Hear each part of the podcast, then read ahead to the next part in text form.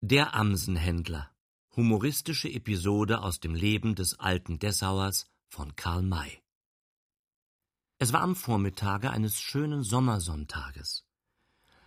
In seinem Arbeitszimmer des Dessauer Schlosses saß Fürst Leopold von Anhalt-Dessau, der Feldmarschall Preußens und des Deutschen Reiches, an seinem Schreibtische und stöberte in allerlei Akten und militärischen Schreibereien herum. Er befand sich augenscheinlich in einer höchst unfreundlichen Stimmung. Er war in der Kirche gewesen und hatte sich über die Predigt geärgert, da der Pfarrer mit der Gemeinde zu glimpflich verfahren war und nicht genug losgedonnert hatte. Nun saß der Fürst da und brummte ärgerlich vor sich hin. Da erschallte unten im Schlosshofe ein lauter, kräftiger Gleichschritt, und gleich darauf trat der Diener ein und meldete, dass die Kapelle von Leopolds Lieblingsregimente soeben eingetroffen und aufmarschiert sei. Der Kapellmeister war nämlich gestorben, und sein Nachfolger sollte heute seine Probe ablegen. Ist der neue Pfeifer draußen? fragte der Fürst den Diener. Ja, er bittet eintreten zu dürfen, antwortete der Gefragte. Er mag kommen, der Diener ging, und an seiner Stelle trat der Musikus herein, den der Fürst in seiner derben Weise den Pfeifer genannt hatte. Wie lange dient er bereits, hä?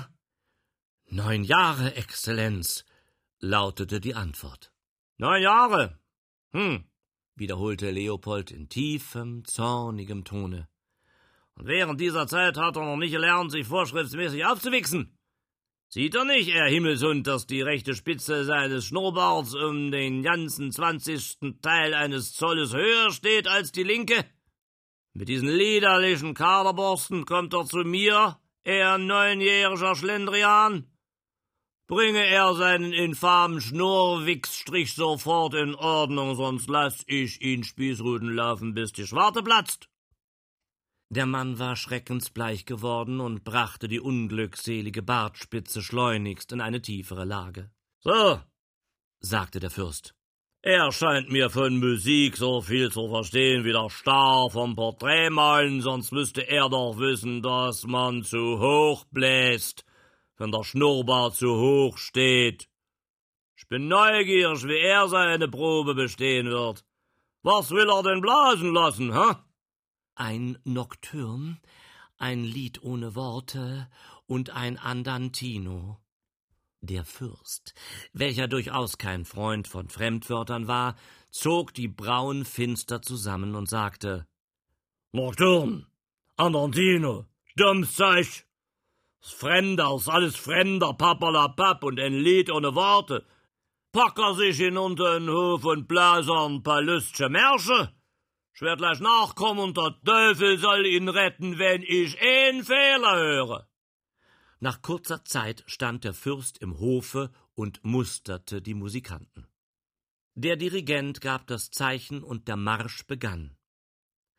Aber der Direktor hatte unglücklicherweise nicht daran gedacht, dass der Dessauer Marsch das Lieblingsstück des Fürsten war. Er ließ einen andern blasen. Da verfinsterten sich die sonnverbrannten Züge Leopolds. Halt! brüllte er mit einer wahren Donnerstimme. Still!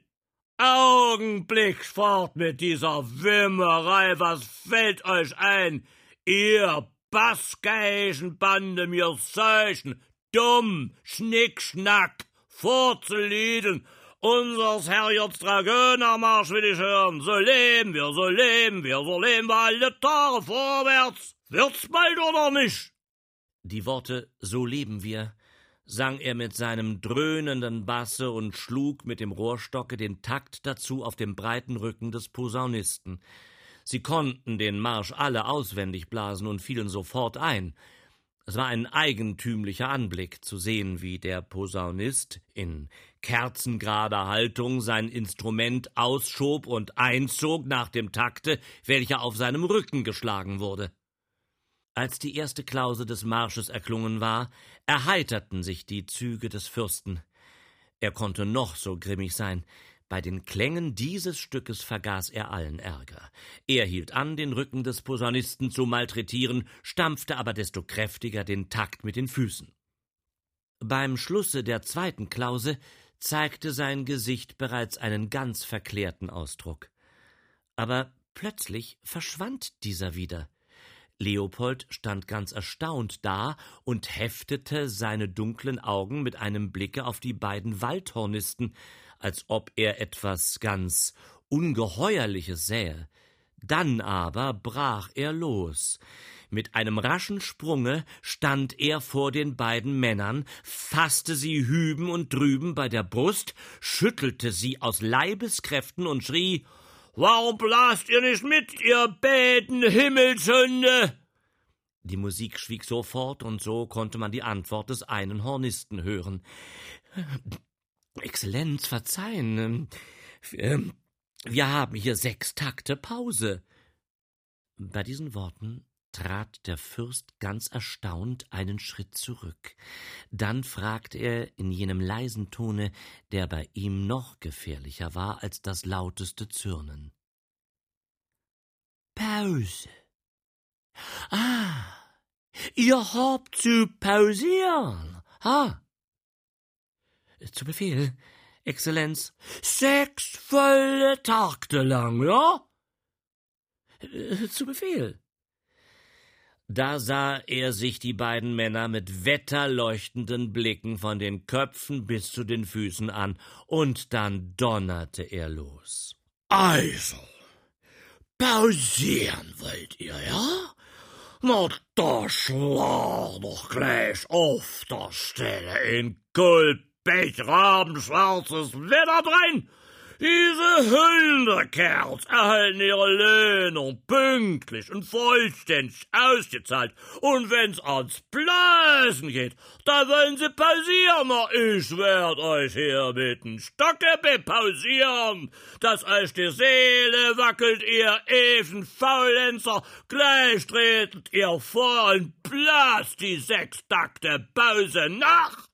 Und zwar dreimal hintereinander. Die zwei armen Teufel gehorchten und traten vor, aber sie blickten verlegen zu Boden.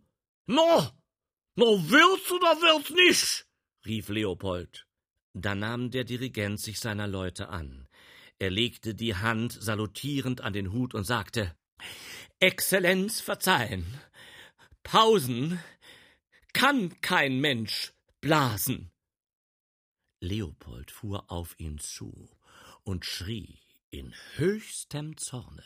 Ach, nicht blasen! Keine Pause! Und er will Kapellmeister werden. Er erhielt mit diesen Leuten seine Löhnung, sein Essen und Trinken, seine Kleider und Gamaschen. Und wenn ich in unsers Herrjots Dragonermarsch hören will, so stehen diese tausend schweren Nöter da, halten Maulaffenfall und pausieren. Na, das ist stark.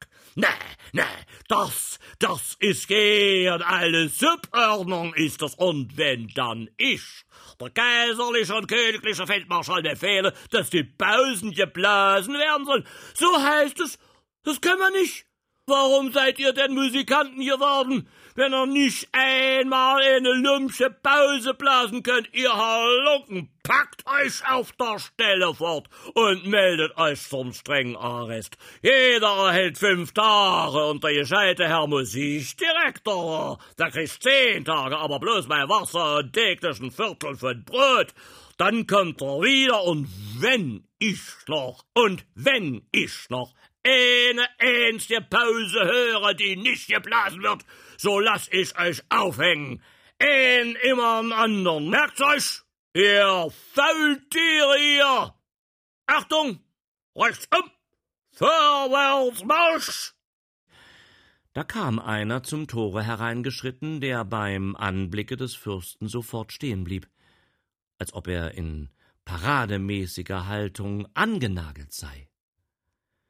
Es war eine hohe, breitschultrige Gestalt, mochte vielleicht 28 Jahre zählen und trug die Abzeichen eines Feldwebels. Ah, Feldwebel Schubert! Er ist wieder zurück. Zu Befehl, Exzellenz, antwortete der Gefragte. Gut, so komm er mit hinauf auf meine Bude, da soll er mich aufheitern, denn er ist der Kerl, über den ich mich niemals zu ärgern brauche. Komm er! Vor einiger Zeit war er von Leopold heimlich hinüber in das Hannöversche geschickt worden, um Verschiedenes auszukundschaften. Der Fürst konnte nämlich den Kurfürsten von Hannover, der zugleich König von England war, nicht leiden, und diese Abneigung war eine gegenseitige. Die meiste Gelegenheit zum Streite gaben die damaligen Werbeverhältnisse. Die Werber überschritten von beiden Seiten heimlich die Grenzen, um Rekruten anzuwerben oder gar zu pressen. Dabei wurde sehr oft Gewalt angewendet, und darum nannte man diese Leute Seelenverkäufer. Es kam vor, dass die jungen, kräftigen Burschen vom Tanzboden weg oder gar aus dem Bette geholt wurden, und bei der dadurch erregten gegenseitigen Erbitterung war es nicht Seltenes, dass es zuweilen gar zu Mord und Totschlag kam. Darum war die Aufgabe, welche Feldwebel Schubert erhalten hatte, eine sehr gefährliche. Wurde er ergriffen, so steckte man ihn entweder unter das hannöversche oder englische Militär oder man verbannte ihn als Matrose auf ein englisches Schiff, oder man griff ihn gar mit den Waffen an, um ihn einfach abzutun. Allein er war glücklich zurückgekehrt, wie immer von so gefährlichen Gängen, und stand nun droben vor dem Fürsten, um demselben Rechenschaft abzulegen. Leopold hatte sich breitspurig auf einen alten Ledersessel niedergelassen und fragte Da er gar nichts von sich hören ließ, so hatte ich schon Sorge dass man ihn erwischt und aufgehängt hätte. Nun, er aber da ist, ist alles gut. Hm? Wie steht's denn drüben bei unserem Nachbar von England und Hannover? Hm? Schlechter als bei uns, wie immer, durchlaucht. Kein Gehorsam, keine Ordnung, kein Verlass, lautete die Antwort.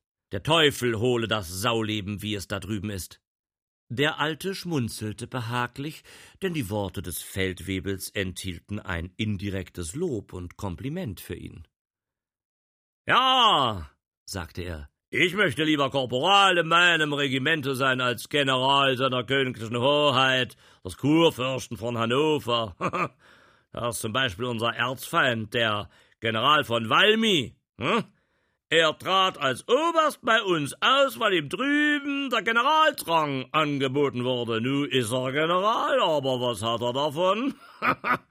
Inspekteur der Werbestation ist er geworden. Nu rennt er die Grenze auf und ab, reckt seine Nase in jede Grenzkneipe und schnüffelt nach, ob seine Seelenverkäufer auch Geschäfte machen. Ne? Das ist keine Generals, sondern eine Dachshundarbeit. Er hat mir schon viel Schaden gemacht, denn er versteht das Fach. Ich gebe gleich tausend Gulden darum, wenn ich ihm einmal diesseits der Grenze abfassen könnte. Über das hübsche, männliche, ernste Gesicht des Feldwebels glitt ein schnelles, unternehmendes Leuchten. Hm, antwortete er, die tausend Gulden stechen mir gewaltig in die Augen. Ich könnte sie sehr gut gebrauchen, aber es ist mir unmöglich, sie zu verdienen. Warum? Ich hoffe doch nicht, dass er Angst vor den Hannoveranern hat. Fällt mir gar nicht ein. Ich wollte nur sagen, dass ich das Geld nicht verdienen kann, weil es gar nicht nötig ist, den General herüberzulocken. Nicht nicht? Warum? fragte Leopold gespannt. Weil er von selbst kommt. Donnerwetter! rief der Fürst, indem er aufsprang. Er kommt von selber? Ja. Aber als was und warum? Wenn er in friedlicher Absicht kommt, so können wir ihm nichts anhaben. Exzellenz können ruhig sein. Er kommt in einer sehr unfriedlichen Absicht. Ich habe nämlich erfahren, dass er einen ganz bedeutenden Coup beabsichtigt. Unsere Werber sind glücklich gewesen, sie haben in letzter Zeit sehr gute Geschäfte gemacht. Erst vorgestern hat Leutnant Schadowitz in Stolberg elf Ilfelder Burschen festgenommen und unter die Rekruten gesteckt. Da haben sich die Hannoveraner vorgenommen, einen tüchtigen Schlag auszuführen. Ihre Werber haben vom Generale eine tüchtige Nase erhalten, und nun setzen sie alles daran, unter seinen Augen die Schlappe wieder quitt zu machen. Das sollen sich diese Himmelsackermänner vergehen lassen. Um was handelt es sich? Morgen geht da unten in Lenzen an der Elbe das große Vogelschießen los, welches eine volle Woche dauert. Donnerstag ist der Haupttag, an welchem auf allen Sälen getanzt wird. Da gibt es Jungburschen die schwere Menge, und dann wollen die Hannöverschen in Verkleidung auf dem Saal des Schützenhauses erscheinen und alles gefangen nehmen, was zum Soldaten taugt. Himmelement, das ist doch der reine Landfriedensbruch. Allerdings, aber Sie sagen, wir hätten Ihren Landfrieden auch gebrochen, Sie wollen nur Revanche nehmen. Das Beste aber dabei ist, dass der General mitkommt. Er will verkleidet zusehen, wie unsere Burschen ergriffen werden. Hallo, hurra, Hosianna, Victoria, Wasser! rief der Fürst, indem er vor Freude einen Sprung tat. Ich fang ihn, ich fang sie alle. Ich will gebimmelt und gebammelt werden, wenn ich nicht auch verkleidet erscheine und ein Lustspiel aufführe, dass sie vor lachende Maulsperre kriechen. Aber kommt der General auch wirklich? Ganz sicher, Exzellenz. Ich habe es aus einem ganz gewissen Munde. Ich traf nämlich da im Nienburger Gasthofe einen Kerl, der mir verdächtig vorkam. Er hatte so einen hannöverschen Dialekt. Ich gab mich also für einen hannöverschen Werber aus und zeigte ihm die Legitimationen, welche wir kürzlich einem der ihrigen abgenommen hatten. Er ging auf den Leim und glaubte mir alles. Er bat mich, ihm zu helfen, und ich versprach es ihm natürlich. Er hat nämlich von dem Kommandanten der Werbestation Dahnenbüttel den Auftrag erhalten, alle unsere Stationen zu bereisen, auch sich zu überzeugen, ob Euer Exzellenz wirklich hier in Dessau sind. Glaube es, fiel der Fürst grimmig ein. Von mir für mir hat dieser rote Chorar, Jonathan und Habakuk, eine fürchterliche Angst. Sie denken, ich könnte ihnen über den Hals kommen, und das wird doch geschehen, so wahr sie mich den alten Dessauer nennen. Der Kerl, fuhr der Feldwebel fort, soll dann dem General in Lenzen melden, ob alles in Ordnung ist, und dann geht der Teufel los. Als was reist denn der Mensch? als Amsenhändler. Amsenhändler? Amse heißt Ameise. Man kürzt in dieser Gegend das Wort Ameise auf Amse ab. Er tut nämlich, als ob er mit Ameiseneiern für die Freunde von Stubenvögeln hausiert und hat eine ganz gute Legitimation bei sich. Wo ist er? Er sitzt hier in der Flöderschen Schenkwirtschaft. Er hat euer Durchlaucht noch gar nicht gesehen und ist doch neugierig, wie euer Durchlaucht aussehen mögen. Er wäre am Ende gar so verwegen, nach dem Schlosse zu kommen. Wenigstens hat er mich gefragt, ob fürstliche Hoheit nicht auch Stubenvögel halten. Da schnipste der Fürst mit dem Finger und rief erfreut Donner und Doja, das trifft sich gut. Gehe also gleich nach der Schenkwirtschaft und sage er diesen Menschen, dass ich viele Vögel habe, zwanzig Amseln, dreißig Finken, vierzig Zippen und fünfzig Kuckucks meinetwegen auch noch ne ganze Herde von Lärchen, Ammern, Wachtel und Krähen dazu. Bring er ihn so weit, dass er zu mir kommt, dann nehme ich ihn fest mit seinen Amseneiern und gehe als Amsenhändler nach Lenzen, um diese Hannöverschen Spitzbuben zu fangen. Das ist gefährlich, euer Durchlaucht. Pappalapapp. Ich hab noch ganz andere Dinge gemacht. Ich bin als Scherenschleifer, als Leierkostenmann, als Bäckergeselle, als Pflasterhändler und als Windmüller gegangen. Oh, und in Lenzen, grad in Lenzen, habe ich vor zwei Jahren bereits einen ganz ähnlichen Streich ausgeführt. Übrigens wird er mit einer tüchtigen Schar Grenadiere heimlich zu jeden sein. Ich kenne den Wirt des Schützenhauses. Er ist eine treue Seele und wird uns allen Vorschub leisten. Aber wo befindet sich denn jetzt General Valmy? Auf Schloss Gartow, welches der Bernstorffischen Familie gehört. Ja, es gehört jetzt dem Andreas Gottlieb von Bernstorff, der hannoverscher Land- und Kriegsrat ist. Er befindet sich jetzt in London Und so wird der General einsam und unackert auf Garto hocken, hm, bis er mit seinen Spinnenbeinen nach Lenzen hinüberkrabbelt. Besser konnte er sich's nicht aussuchen. Lenzen liegt am preußischen und Garto nicht weit vom hannoverschen Ufer der Elbe. so braucht man nur herüber und hinüber zu buddeln, um eine Jaunerei fertig zu bringen. Aber ich werd bei dieser Buddelei zugegen sein und den Kerlen eine Patsche bereiten, an welche sie bis an ihr samtseliges Ende denken sollen und noch einige Jahre drüber hinaus. Von wem hat er denn erfahren, dass der General auf Garto ist, hm?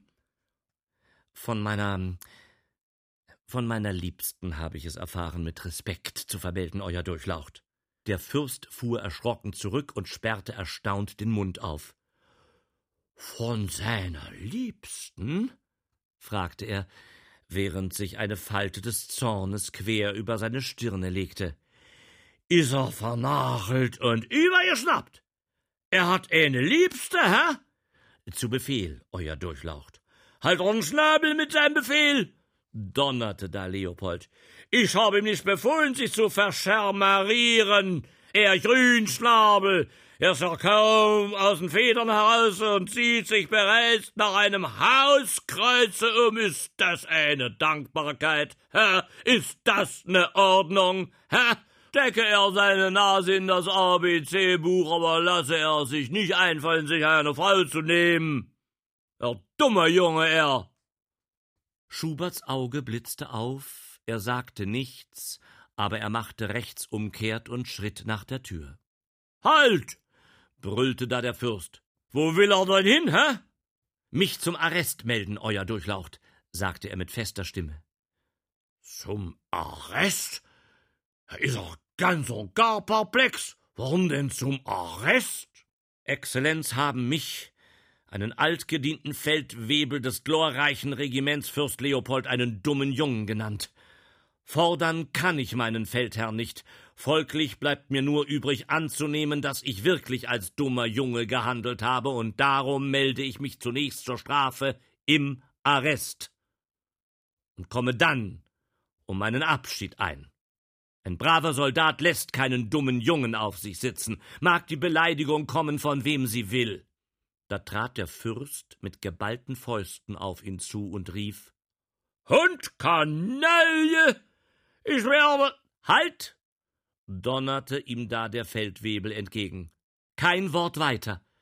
Ich bin weder ein dummer Junge noch ein Hund oder eine Kanaille. Privatim können euer Durchlaucht mich so nennen. Denn ich habe sie lieb und könnte für sie tausendmal durchs Feuer gehen. Aber in diesem Augenblicke habe ich die Uniform meines Regiments an, und diese lasse ich nicht beschimpfen.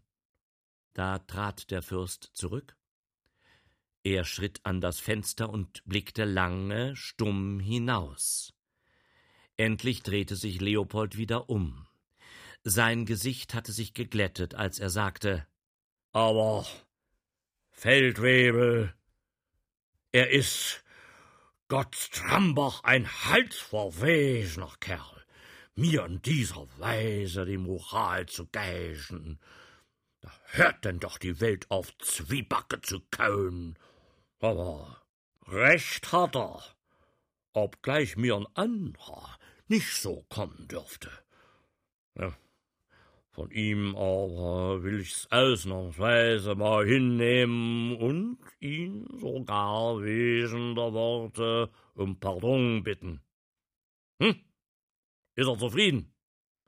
Da trat der Feldwebel rasch auf ihn zu und fasste seine Hand, die er ans Herz drückte. Ja, schon, schon gut, Schubert. Er sieht nun, was ich auf ihn halte. Aber seine Liebste muss ein ganz und gar verteufeltes Mädchen sein, da er es wagt, wegen ihr es mit mir aufzunehmen. Hm? Wer ist denn die Hexe? Sie wohnt in Gartow und ist die einzige Tochter des reichen Uhlmann. Er hat einen Laden und auch einen Bierschank. Und will mir das Mädel nicht geben, weil ich in euer Durchlaucht Regimente diene. Das Mädel ist ein Prachtding, hoch und grad gewachsen wie ein Grenadier. Da erheiterte sich Leopolds Gesicht vollends. So, groß und stark ist sie. Mhm. Ah, da könnte sich vielleicht machen. Und Ihr Vater will nicht? Ist er etwa ein eingefleischter Hannoveraner? Ganz und gar. Ich bin sogar überzeugt, dass er die hannoverschen Werber beherbergt. Na, wenn ich das Mädel gesehen habe, so werde ich ihm sagen, was ich von der Sache denke. Jetzt aber laufe er und hole er mir den Ameiserisch herbei. Der Feldwebel ging, und nach ungefähr zehn Minuten kam ein Mensch in den Schlosshof, der einen Sack über die Achsel und einen hölzernen Kasten auf dem Rücken hängen hatte. Er war bereits hoch bei Jahren, ging aber grad und aufrecht so dass man ihn leicht für einen alten, verkleideten Wachtmeister halten konnte. Werden hier Ameiseneier gebraucht? fragte er einen dastehenden Reitknecht. Dieser hatte bereits Instruktion erhalten und antwortete daher Ja, aber da muss er zum Fürsten selbst gehen, der hält so viel auf seine Amseln und Zippen, dass er die Ameiseneier alle selber kauft. Komm er, ich führe ihn. Der Fürst saß wieder an seinem Schreibtische und blickte dem Manne finster entgegen. Was will er? fragte er. Kaufen euer Durchlaucht vielleicht Ameiseneier? fragte der Fremde. Ja, zeig er sie mal. Der Fürst erhob sich, und der Händler legte Kasten und Sack zur Erde. Er öffnete den letzteren und nahm eine Handvoll Eier heraus, die er Leopold hinzeigte. Hier, Durchlaucht, sagte er, lauter rein gelesene vorzügliche Ware. Ja, obendrauf, meinte der Fürst. Aber ich werde die untersten einmal untersuchen. Ob sie auch so sind, hm? Vielleicht hat er gar unter den Ameiseneiern noch anderes bei sich. Er kommt mir verdächtig vor. Er fasste ohne Umstände den Sack und fuhr mit dem Arme hinein, er wühlte in dem Inhalte herum, fand aber kein Papier noch sonst etwas Verdächtiges. Na, so werde ich weiter suchen. Mit diesen Worten bückte er sich zu dem ziemlich umfangreicheren Kasten nieder, der mit zwei Krummhaken verschlossen war. Halt! rief da der Handelsmann. Lassen euer Durchlauch den Kasten in Ruhe. Er, er darf auf diese Weise nicht geöffnet werden, denn. Still, nicht gemuckst! unterbrach ihn Leopold mit Donnerstimme. Ich tu, was mir beliebt, und er schwer nö da zu schweigen. Um Gottes Willen, Durchlaut. Ähm, es sind ja. Oh, da hat man es. Er schlug bei den letzten Worten die Hände über dem Kopfe zusammen, denn der Fürst hatte den Kasten geöffnet, welcher lebendige Ameisen enthielt. Ein starker Duft verbreitete sich augenblicklich im Zimmer, und zu gleicher Zeit fluteten die eingesperrten Tiere aus dem offenen Kasten heraus und nach allen Seiten über die Diele hin. Der Fürst prallte erschrocken zurück. Heiliger Ladestock, was ist denn das? rief er. Er sprang auf einen Stuhl und strich sich die Tiere von den weißen Hosen herab. Dabei musste er so schnell sein, dass er die Balance verlor. Er wollte sich an der Lehne festhalten, war aber zu schwer und fiel mitsamt dem Stuhl zu Boden, wo sofort eine ganze Legion der Tiere Besitz von ihm nahm. Er raffte sich zwar rasch wieder auf und wollte sich auf den Handelsmann stürzen, dieser aber hatte sich voller Angst aus dem Staube gemacht, ohne seinen Sack Und den Kasten mitzunehmen. Seine Stimme rief bald die ganze Dienerschaft zusammen, welche den Befehl erhielt, die Fenster zu öffnen und die Tiere zu töten oder zu verjagen. Einstweilen war das Zimmer unbewohnbar geworden. Leopold musste sich in ein anderes zurückziehen, wo ihm bald Feldwebel Schubert wieder gemeldet wurde. Weiß er, wo dieser verteufelte Amsenhändler ist? rief ihm der Fürst entgegen. Zu Befehl, antwortete Schubert. Lass ihn sofort gefangen nehmen. Ist bereits geschehen. Er kam in die Schenke und erzählte mir, dass er euer Durchlaucht entflohen sei. Er wollte sofort die Stadt verlassen, da aber ließ ich ihn festnehmen und nach Nummer sicher bringen. Hier sind seine Papiere, Exzellenz. Er legte dem Fürsten einige Legitimationsscheine auf den Tisch. Schön, sagte dieser. Er ist doch stets ein umsichtiger und rascher Kerl, aber wie kommt es, dass dieser Mensch lebendige Ameisen bei sich hatte? Er verkauft sie an Leute, welche Ameisenspiritus aufsetzen wollen, und zwar flaschenweise. Aber der Kasten ist nicht zum Öffnen. Er hat ein Loch, in welches der Flaschenhals gesteckt wird. Dann laufen die Ameisen selbst hinein. Dieses Loch wird sonst mit einem Stöpsel verschlossen. Ah, schön. Hm. Gut, brummte der Fürst. Könnt ihr mir den Kasten wieder voll Ameisen verschaffen? Sehr leicht. So tu es. Diese Hanöverschen sollen auch mal sehen, wie's is, wenn's einem hinten zwickt und vorne zwackt. Ich mach den Amsenhändler, dabei bleibt's. Basta.